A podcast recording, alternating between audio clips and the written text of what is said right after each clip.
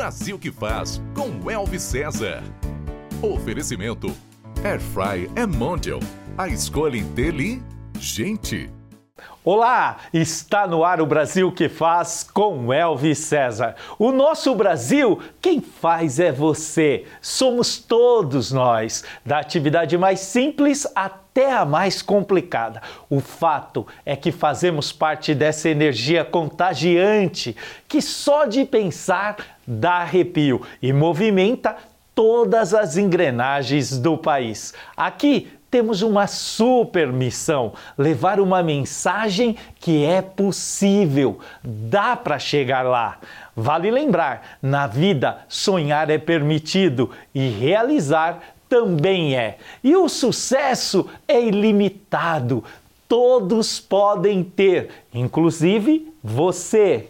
No programa de hoje, vamos falar com uma pessoa que empreendeu sua carreira desde criança, com muita dedicação, treinamento e, claro, técnica apurada.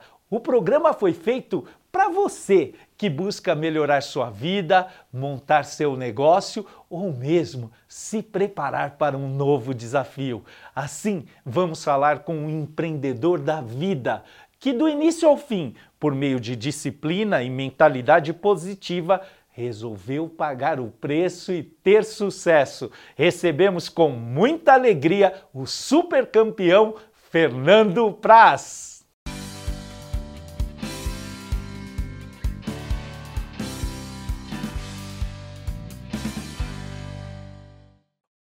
Fernando Praz, que prazer recebê-lo aqui no Brasil que faz, amigo. Prazer, Elvis. Legal estar aqui. Vamos poder conversar sobre várias coisas, né? Além do futebol. Além do futebol, bater um papo.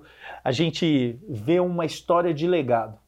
Bom caráter, grande líder, líder nato, liderou o Palmeiras aí por muitos anos e vários outros clubes que passou. Um profissional de sucesso, agora um comentarista, um homem da TV é. que está brilhando aí com seus comentários. Mas, amigo, como foi o início da sua trajetória? Assim, eu, eu comecei jogando futebol por diversão, como sabe, 100% dos meninos e meninas do Brasil. E, e, assim, naquela época a gente não tinha o acesso que a gente tem hoje. Hoje o menino começa a jogar futebol, ele já sabe como é o universo do futebol, sabe tudo de Europa, de Brasil, em qualquer lugar ele, ele, ele consegue pegar informação. Ele né? fala a escalação de qualquer time do, é. do mundo, é impressionante. E eu não tinha isso, eu, eu conhecia Grêmio Inter. E aí eu via Tafarel no Grêmio, no, no Inter, Mazarop no Grêmio, né? E aí comecei a construir isso. Ia no Olímpico, no antigo Olímpico, desde os 3, 4 anos com meu pai. É, comecei a pegar o gosto. O futebol também, a gente esperava o futebol no domingo, né? Hoje em dia, tu liga a televisão, tu tem futebol todos os dias. Segunda, todos os dias, terça, é. quarta, quinta, sexta. Antigamente era domingo. Aí o programa de domingo no Rio Grande do Sul era fazer um churrasco de meio-dia e ir pro, pro jogo. E eu comecei a pegar gosto, pegar gosto e jogando um campeonato na praia, com o time da minha cidade, de Viamão, é, um olheiro do Grêmio me viu jogar e me chamou pro Grêmio, isso em 91, com 12 para 13 anos. Aí 12... eu fui pro Grêmio, fiz teste, fiquei no Grêmio, e aí comecei, comecei brincando na brincadeira, na brincadeira. Isso, naquela época, já o garoto já ia ficava alojado. Estudava, já. Viamão era quantos quilômetros? É, não, Viamão era, era, pertinho. Você, eu, você, fica, eu... você, teve o privilégio de ficar em casa. É, não sei, eu, eu tive que sair de casa com 21 anos. Foi, uma, foi uma grande vantagem para mim, né? Porque é. os meninos hoje com 13, 14 anos já saem de casa e, e tem que abandonar a família com, com uma idade e, muito baixa. Né? Isso é sensível e perceptível na sua formação. Essa liderança, a preparação, os valores, tudo isso a gente percebe ao longo dos resultados da sua carreira. E, e essa estadia no Grêmio, como que foi? É esse processo na base do Grêmio? É, para mim foi, foi muito legal porque assim, eu estava vivendo dentro do clube que eu era torcedor. Né? Então eu estava treinando ali, me divertindo, porque, sinceramente, Alves, assim, eu fui perceber que eu ia virar jogador na reta final da, da, da do, quase chegando na profissionalização. Porque para mim era uma diversão e eu acho que isso foi bom para mim também porque eu não carreguei um peso que às vezes hoje os meninos carregam e a família coloca, a sociedade coloca no menino com 11, 12 anos, e eu sei porque meu filho quer ser jogador, como muitos, e eu vejo alguns pais, assim, colocando, trazendo uma carga absurda, sabe? E isso chega o menino, às vezes, com 14, 15 anos, ele fala, eu não quero mais futebol. Ah, mas por quê? É. Ninguém entende por que, que ele parou de jogar. Porque ele saturou, porque ele Saturou. começou desde cedo com uma pressão muito grande. Uma pressão desnecessária que não contribui. Pais querendo empregar uma competição desnecessária nos seus filhos sem, sem ter necessidade. Tem eh, meninos com 11, 12 anos que os pais querem que tenham treino físico, treino tático. Não, nessa fase ele tem que ser, tem que brincar, tem que ser lúdico o negócio. Daí É. Lúdico. depois, aos 14, 15, tu vai Chegando à as etapas, né? maturidade, você vai preparando de acordo com o seu nível. É, é, essa é a, a É. estratégia. E puxando nesse gancho, como que foi a sua passagem de para o profissional, do amador para o profissional? Você chegou É. a ser profissional no Grêmio? Fui, fui. Eu, eu tive uma, uma, uma questão muito complicada porque é, a lesão do, do atleta de futebol é o cruzado ah, anterior, né? O LCA. A maioria dos jogadores todos rompem Joelho, o cruzado, tá? né? O joelho. Isso. O ligamento cruzado, é o que dá sustentação pro joelho. E eu tive essa lesão com 18 anos. Só que naquela época, tu imagina, em 97, É. cara, a cirurgia era absurda. Tem um corte daqui, tem um corte aqui, um corte aqui. Hoje é por artroscopia. E assim, hoje tu sai da, da- da- do hospital andando. Na época eu botei um gesso de cima a baixo, minha perna atrofiou 18 centímetros. Eu, para entrar no carro, eu tinha que pegar a perna com a mão, porque ela não, não conseguia levantar a perna.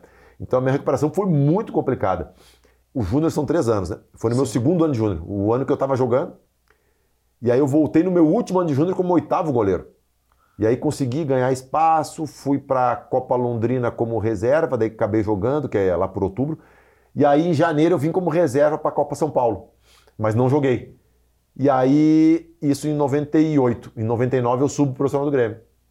E assim para mim foi maravilhoso, porque se eu saio do Júnior depois de uma lesão dessa direto pro mercado, eu ia estar muito defasado, né? Muito defasado e sem a valorização real, sem É. a percepção real do mercado. Aí eu fiquei um ano no Grêmio, no profissional do Grêmio, de quarto goleiro, praticamente só treinando.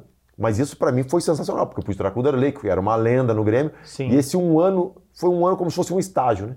Aí depois eu saí, comecei a rodar. Nesse estágio, aí eu gostaria que você explicasse a força de vontade e a preparação, o treinamento, o espelhamento no Danley fez a diferença? Pô, tu conhece o Derlei, né? Sim, Ele. todos nós É, conhecemos. e assim, eu acho que todas essas pessoas têm as coisas boas e as coisas ruins. Exatamente. E assim, e aí eu tinha uma maturidade, eu acho que eu, que eu sempre tive uma maturidade legal. Eu consegui filtrar as coisas boas do Derlei. A questão Sim. da liderança, da, da competitividade. da né? vontade. É. E assim, e para mim foi sensacional, porque nenhuma profissão é fácil tu conseguir chegar no topo. Não. E, e aí eu podia encarar como uma dificuldade. Pô, vou ser o quarto goleiro, vou ficar aqui treinando, treinando, treinando, não vou jogar. Você tinha desculpa, tinha todo um processo de desculpa para desistir por Eu- conta de uma cirurgia ah, precoce. Para um atleta, 18 anos, uma cirurgia, eh, tinha assim uma recuperação, um esforço que deveria. Que É, arranjar teve- desculpa era, ia ser fácil. Não, É, ia ser fácil você falar, ó, não vai dar certo. Mas não foi isso que aconteceu. É, e assim, e outra, é, às vezes a gente coloca a culpa nas outras pessoas, né? Sim. Mas eu me lembro que eu treinava muito, treinava muito. Eu falei, pô, já que eu não vou jogar, eu vou treinar, vou aproveitar para treinar. Treinava, chegava cedo pra caramba, porque eu tinha que vir de ônibus de Viamão, dava uma hora de ônibus. Então, se eu me atrasasse um pouco, eu perdia o treino, então eu chegava bem cedo, tomava café no Grêmio. E aí ia pra musculação, fazia musculação, porque eu precisava fazer por causa do joelho. Aí treinava, depois do treino eu treinava, porque eu tinha que ficar em Porto Alegre, porque eu estudava em Porto Alegre, não adiantava, eu voltava para Viamão, então eu almoçava no Grêmio, ia pra escola de eh, depois, pra faculdade, para voltar para Viamão, então eu ficava no clube o dia inteiro. E aí, uma vez, o treinador de goleiro, aí faltou sensibilidade a ele também, né? E a gente, assim, por isso que eu falo, a gente não pode esperar das pessoas, né? Ele chegou pra mim e falou: Pá, pô, Fernando, Fernando, na época, tu treina muito, eu vejo que tu chega antes, sai depois. Cara, mas tu não vai jogar. É. Né? Porque tem o Derlei, tem o Murilo, tem o Silvio, tá subindo o Eduardo Martini também. E eu podia ter falado: Ah, ah, então tá, então não vou mais treinar, né? Mas eu falei: Tá bom, mas eu vou continuar treinando. E continuei treinando, continuei treinando. E um tempo depois, uns 5, 6 anos depois, eu encontrei esse treinador de goleiro. E aí eu contei essa história pra ele. Ele falou: Pois é, na época eu não tive sensibilidade. Eu tive maturidade suficiente para filtrar as coisas boas do Derlei e as coisas boas e ruins que vinham de fora eu pegava e o que não servia eu, eu descartava. Essa construção, fatalmente, você deve ter é, ouvido na sua casa ou outras pessoas te falaram: olha, volta lá, faz seu melhor, espera a sua vez. No futebol e na vida, é muito importante a gente não ficar esperando a oportunidade, é estar preparado É. para ela. É a sorte. A sorte é, é, é, é, é quando a oportunidade e a competência se encontram, né? No Porque, tempo certo. E assim, no futebol isso é muito fácil de, de, de explicar para a pessoa assim, que está em é. casa. Porque às vezes tu pega um cara muito bom que ele não tem oportunidade, né? Às vezes tu pega um cara é, que não é tão bom e ele tem oportunidade. O que vai acontecer? Ele não vai conseguir render, né? E assim, às, e, e às vezes a pessoa fala, ah, mas eu nunca tive... Às vezes tem, tem gente que tem mil oportunidades. Tem algumas que tem uma, mas sempre vai ter oportunidade. Eu nunca vi ninguém passar no futebol que não tivesse uma oportunidade. Cê Alguns sabe... têm mais. Ô Praz, sabe que você fala isso? Porque a palavra de Deus traz princípios para nós que são elementares da vida. E na palavra de Deus fala assim: na vida é, vai chover sobre os ímpios e sobre os bons. Isso quer dizer o seguinte: que todos nós teremos oportunidades. E ainda mais no esporte, que é uma lesão, o cara inicia em dois minutos, tem uma, tem uma contusão. Aí está, você não se preparou? Eh, você não se preparou. Você falou, ah, dei azar. Não e, é azar. E, e, outra coisa, esse nível mostra o seguinte, que como, olha, é, é importante você é, prestar muita atenção nesse depoimento. Por quê? Um jovem de 18 anos teve uma lesão seríssima no joelho e por meio de uma mentalidade positiva, transformadora, de trabalho, ele conseguiu jogar até os 40. 43. Por quê? Porque era um profissional de alta performance. É, é assim, em qualquer meio, a gente fala muito de futebol porque foi a minha, minha carreira, né? Claro. Minha profissão. Mas a competitividade, ela é imensa. Em qualquer empresa, em qualquer setor, se tu for ver, tem 300 pessoas querendo estar tá lá. E aí tu fala, mas por e eu, eu falo isso para os meninos quando eu vou conversar com os meninos de categoria de base. Eu pergunto, quem quer ser jogador? Todo mundo levanta a mão. Eu, é o sonho. Mas quem quer muito? Todo mundo. Ah, eu quero muito, é o sonho da minha vida. Tá. E, o, e a tua dedicação, o teu comprometimento, tá diretamente proporcional à tua, à tua vontade? Ao teu desejo? Né? E aí, tu tá pagando. Porque todo mundo quer pagar o preço, mas tu tá pagando o preço do teu sonho. Se tu pagar um preço pequeno, é que nem tu vai numa, numa, numa loja, tu compra um. Vai lá, e tem uma camiseta de um real e uma de cem reais. Provavelmente a de cem reais, da mesma marca, a qualidade seja melhor. Por que, que, que a de cem reais custa mais? Né? Porque ela tem um diferencial. Então, assim, é, é importante tu, tu, tu saber. E, e, aí, muitas vezes, as pessoas falam, porra, é mesmo, eu não estou pagando o preço. Eu estou querendo chegar na seleção, mas não estou treinando para isso. Talento ou força de vontade? Se tiver que escolher um? É. Força de vontade. Força de vontade. A força de vontade, a, a dedicação, o comprometimento supera o talento. E assim, mais uma vez, fala do esporte. E isso no esporte, tu vê no dia a dia. Tu vê no treino, cara. Tu vê assim, um cara de qualidade técnica absurda, o, o talento, o, a força, a de, força vontade. de vontade supera, supera, supera. Agora, se tu conseguir juntar as duas, aí é o cenário perfeito. Né? Aí é o cenário perfeito. É. Pode usar um exemplo, eu posso usar um exemplo, me sinto bem à vontade, porque são dois caras que eu joguei Dois caras jogaram comigo no Palmeiras e eu acompanhei de perto. E tu conhece um muito bem, que é o Zé Roberto. O talento do Valdívia era absurdamente superior ao do Zé Roberto. O, ta o talento. É que assim. É, aí eu vou, eu vou. É uma coisa minha. Sim. Quando falo talento, eu falo talento técnico. Né? Técnico. Porque para mim, força de vontade, dedicação, foco, parte mental é talento também. É, uma, é um talento. É. Então, assim. Só que olha a carreira do Zé Roberto, cara.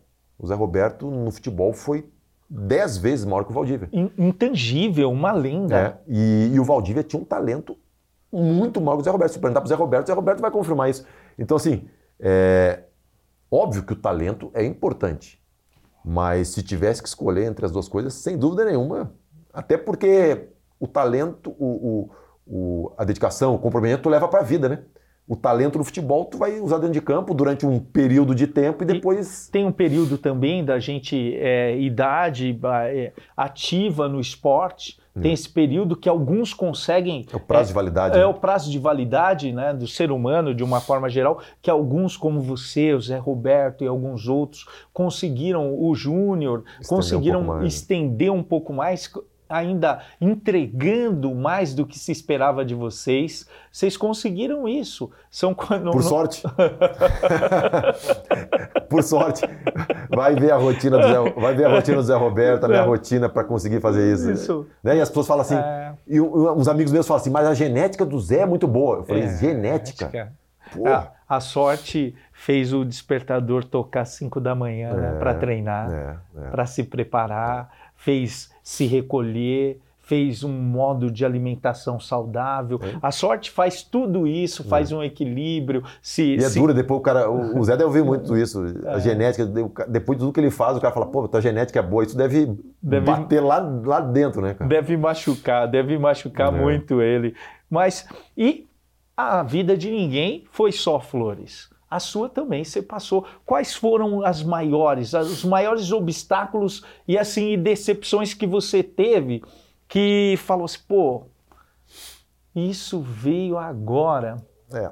Assim, os maiores obstáculos na, na, na- na carreira do atleta são as lesões, porque isso foge do teu controle, né? E tira algumas oportunidades. É, agora, assim, dificuldade de, de para jogar, para conseguir time, isso aí faz parte da carreira. Isso aí, assim, é, é- tá, tá, no teu, tá no teu controle. Tu consegue é, trabalhar sobre isso. Eu, quando saí do Grêmio, pô, saí do Grêmio, 13 anos no Grêmio, um time de primeira divisão, estruturado, fui para Francana, aqui no interior de São Paulo, Sim. jogar segunda divisão. Cara, a estrutura era zero. Zero, zero. Fiquei seis meses lá, recebi dois meses de salário. Eu Uau. ganhava, eu ganhava 1.800 reais. O dinheiro que eu ganhava, uma época era para minha, minha atual esposa ir me visitar, né? Que ela descia em Ribeirão, pegava um ônibus para ir para Franca e para alimentação, porque Você já era casado? não namorava, era noivo. Não, era noivo. Porque assim, chegou uma época, eles não estavam pagando salário e até alimentação eles cortaram.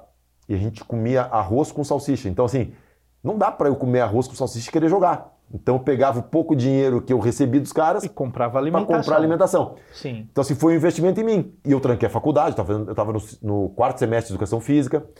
E aí eu falei, pô, se eu continuar assim, cara, eu vou parar de jogar e vou, E, vou estudar. e- né? e a entrega? A entrega no treino Então, focado. eu não fazia o rachão, sabia? Aquele rachão que é recreativo que tem na véspera do jogo, que é Sim. o dois toques, eu não fazia. Eu pegava o treinador de goleiro e ia treinar. Porque eu falava, eu não posso, cara, eu não, eu não, eu não vou, eu tenho que espremer, eu tenho que ter certeza que eu fiz tudo para que se eu não der certo, se eu não conseguir ser jogador, eu falar, não, eu fiz tudo e não consegui. Porque se eu fizesse o rachão, era um treino que eu perdia, né? Que eu podia estar evoluindo. E aí eu pegava o treinador de goleiro e ia treinar, treinar, treinar, treinar. Era uma coisa que eu botei na minha cabeça, né? Eu vou tentar me dedicar ao máximo para depois eu não, não ficar, poxa, eu podia ter feito mais. Agora você me cutucou aqui. Será que eu estou fazendo o máximo para chegar onde eu quero chegar? E você que está nos assistindo, será que você está perdendo a oportunidade ou entregando o máximo? O Fernando Praz deixava de fazer uma recreação, às vezes deixava até de se divertir para treinar. Para treinar e ter a certeza absoluta que ele está- fez o melhor dele, a sua melhor versão para chegar no profissional. E isso é o que fez a grande diferença. Quando você sai do Francana, você vai para onde? Eu vou pro Vila Nova, de Goiás. Já foi para a primeira divisão. Era a segunda, mas era a primeira divisão do estado do Goiás. E assim, foi o meu primeiro título como profissional. Porque assim, as pessoas às vezes não têm uma noção. O Vila Nova, cara, em Goiás, é um time de massa. Massa. E a, e a oportunidade surgiu como? Nós jogamos no, no nosso grupo da segunda divisão contra o Santo André. Aí o último jogo, eram três jogos, que nem Libertadores. O último jogo da, do primeiro turno foi contra o Santo André. E o primeiro do segundo turno também foi contra o Santo André. E nisso o Santo André trocou o treinador. E eu joguei muito bem o primeiro jogo. E assumiu o Sérgio Ramírez, no Uruguai. Aquele famoso que brigou com o Rivelino no Maracanã. E aí ele pediu, pra, ele estava subindo o Santo André, ele pediu para ver o último jogo do Santo André, para poder ver, e era contra nós. E eu, ele, ele me viu, pô, esse cara jogou bem. Aí o jogo contra eles, o primeiro jogo dele, joguei bem. E para tu ver como é que é, né? Uma coisa assim meio alea- aleatória, e ele foi pro Vila Nova. E aí ele pede minha contratação no Vila Nova.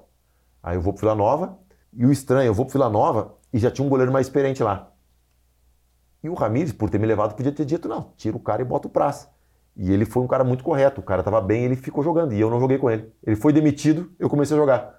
Aí depois ele vai pro Curitiba, me indica de novo. E o nível de preparação mesmo, entregando mais, mesmo na reserva. Porque ser reserva como goleiro é algo inóspito, é, algo. Porque não joga nunca. E só aí- porque, e, e- e o nível de É. preparação E aí mesmo. que vai a coisa da sorte de novo, né? Ah, O Vila Nova estava mal. E o Ramires estava para ser demitido.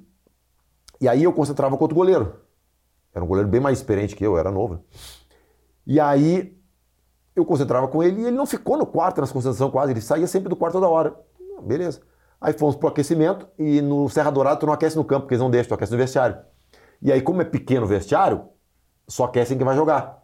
E aí tô eu sentado lá, não ia jogar, né? Contra o Pai Sandu, se não me engano. Aí faltava 15 minutos para começar o jogo. O treinador chegou e aí, tá pronto? Eu falei, tô, tô sempre pronto. Ah, porque tu vai jogar. Eu falei, hã? O que aconteceu? Não, tu não sabe? O cara tá passando mal a noite inteira. Eu falei, não, ele não te falou nada? Não, ele não tinha me falado nada. Olha e aí só. eu não aqueci, fui pro jogo sem aquecer. Fui um dos melhores em campo. E aí, segunda-feira, lista de dispensa. O goleiro estava na lista de dispensa. Aí depois eu fiquei sabendo, um amigo meu não quis me contar para não me deixar nervoso. No fim de semana antes do jogo, ele subiu na, na, na, na diretoria e o meu nome estava na lista de dispensa. Olha só. Um acaso do destino, a, a sorte apareceu, a oportunidade apareceu para mim e eu tive sorte de jogar bem. Teve sorte de jogar bem porque manteve uma preparação contínua, mesmo na reserva, entregando mais do que era é, esperado de você. ah, mas é. é fácil? Não é, cara. Não é fácil. É muito difícil. Por isso que alguns chegam e outros não. É, porque assim, se fosse fácil, cara, todo mundo faria. Todo né? mundo não chegaria. Vou dizer, é, não vou dizer que é fácil, vou dizer pro cara, ah, é fácil. Não é. 10% das pessoas atuam em alta performance. E o mundo quer líderes, quer pessoas que entreguem mais, que executem. Essa é a grande oportunidade para mim, para você, para o prazo, enfim, para todos. Mas teve um episódio que é, você foi convocado para a seleção brasileira e não conseguiu. É, com 38 anos. Né? Eu me lembro da, da, de uma coletiva que eu dei um tempo antes. Eu estava num momento bom, né? Mas tinha 38 anos, 37 para 38 anos. Era o melhor goleiro do Brasil é, nessa época. Aí o André Hernan, me lembro o André Hernan, que era da Globo, me perguntou, Praça, tu sonha com seleção olímpica? Tu sonha com seleção? Eu falei, pô, todo jogador sonha, né? Mesmo com a idade. Se eu, ah, mas tu é velho, mas eu tô sendo titular do Palmeiras. Eu tenho que sonhar com a seleção brasileira. Aí a seleção olímpica, eu falei, não, a olímpica não, porque tem o limitador de idade. Mas a principal sim, porque a olímpica só podia três acima da, de 23 anos, né? Isso. E eu falei, pô, não vou. Aí aconteceu o quê? Eu fui convocado para olímpica. olímpica. Eu, Neymar e Renato Augusto, eram os três acima da idade. Eu tinha quebrado o braço em 2014 e o médico me operou e falou assim: Prasto, tu pode quebrar qualquer parte do corpo, menos no braço. O braço não quebra de novo. E eu quebrei no mesmo lugar. Tanto que quando fizeram o exame, ficou na dúvida se era uma refratura ou se era a linha da fratura que estava ali, que saía na tomografia, né? Sim. Os primeiros dois dias foram muito difíceis. Mas eu me lembro que um amigo meu uma vez quebrou o dedo, um goleiro também, e eu conversando com ele, tentando achar algum argumento para dizer para ele, para amenizar a dor. Né? Eu falei, pô, tu não, sempre tu não ora que, que proteja a tua família, que se tiver que acontecer alguma coisa que aconteça contigo, eu falei, de repente, esse teu dedo foi um livramento de uma. Né, que tu tanto. Porque a gente pede, pede, pede. E, e às vezes quando acontece a gente não, não tem a, a, a, percepção, a percepção da graça. E é uma coisa muito estranha, e eu falei poucas vezes isso. Nós tínhamos tido uma folga no final de semana da seleção. A gente desceu da Granja Comari até Rio de Janeiro. A minha esposa já estava aqui em São Paulo, foi com meus filhos me visitar. Aí domingo a gente voltou para a Granja Comari de, de van e a minha família foi embora. E a estrada ali é complicada, uhum. Rio-São Paulo. E eu falei, pô, protege eles na estrada, protege eles na estrada e aquela coisa, se tiver acontecer qualquer coisa, acontece comigo. E quando eu quebrei o braço, quando eu bati no chão, assim, num tapete maravilhoso, campo da Grande Comari, foi bem o período que eu estava na estrada. Então, assim, é. vai, gente... né? vai, vai saber. Por isso, isso me ajudou muito. Assim, vai saber. E eu sempre pedia isso para proteger eles. Pra... Vai saber se não foi um, um, e, e, um livramento, né? E depois, Prazo, você voltou com a mesma capacidade resiliência ali é, e voltou a jogar em altíssimo nível. Isso também foi um nível de preparação surreal. É, porque assim, é, quando eu machuquei, eu não tinha o que fazer. O prazo para calcificação é de seis a oito semanas. Não tem como mudar isso. É. O que, que eu podia fazer? Eu podia me preparar e botar meta. Eu falei, bom, quebrei o braço, agora não tem que fazer. Fazer a cirurgia e vou tentar me recuperar o mais rápido possível e da melhor forma possível. E aí comecei a trabalhar, trabalhar, botando meta. Eu tenho que estar no jogo do título, eu tenho que estar no jogo do título. Eu ia com o médico lá, brigava. Doutorado, volta daqui a três semanas. Eu falei, doutor, três semanas não, duas. Ah, tá bom, duas. Ah, volta daqui a quatro semanas. Quatro semanas não, três. E eu consegui voltar naquele jogo da Chapecoense, que foi o jogo do título do Palmeiras 23 anos depois, né? Sim. É uma história de superação e sucesso. Hoje, qual é a mensagem que você deixa para a juventude brasileira? Não só para os craques, mas para toda a juventude. Qual a mensagem que você deixa hoje para a juventude brasileira? Não só para os jovens jogadores de futebol, mas para toda a juventude. É, eu vou voltar naquele exemplo que eu, que eu falo com os meninos, né? Eu aponto para dois meninos assim, vocês dois querem ser jogador? Que, ah, queremos. Tu quer? Quer, tu quer. O que, que tu está fazendo mais que ele para tu ser escolhido e não ele? Né? Tá te preparando, tá pagando o preço. Então, assim, não espere das outras pessoas que, que, que construam a tua oportunidade. Quem vai construir é tu. Se prepare. E assim, faça as coisas para você. Se prepare para você. Seja melhor com, em relação a você. E aí, o resto, cara, é, as coisas vão acontecer naturalmente, mas não, não, não, não fique focando nos outros. Foque em si, no que tu pode melhorar, no que tu pode fazer. E, e dedicação. Dedicação. Cara, dedicação é, é 90%. 90%. A sua hora vai chegar. Vamos fazer um jogo rápido aqui. Fala para mim. Um, um filme. Um sonho de liberdade.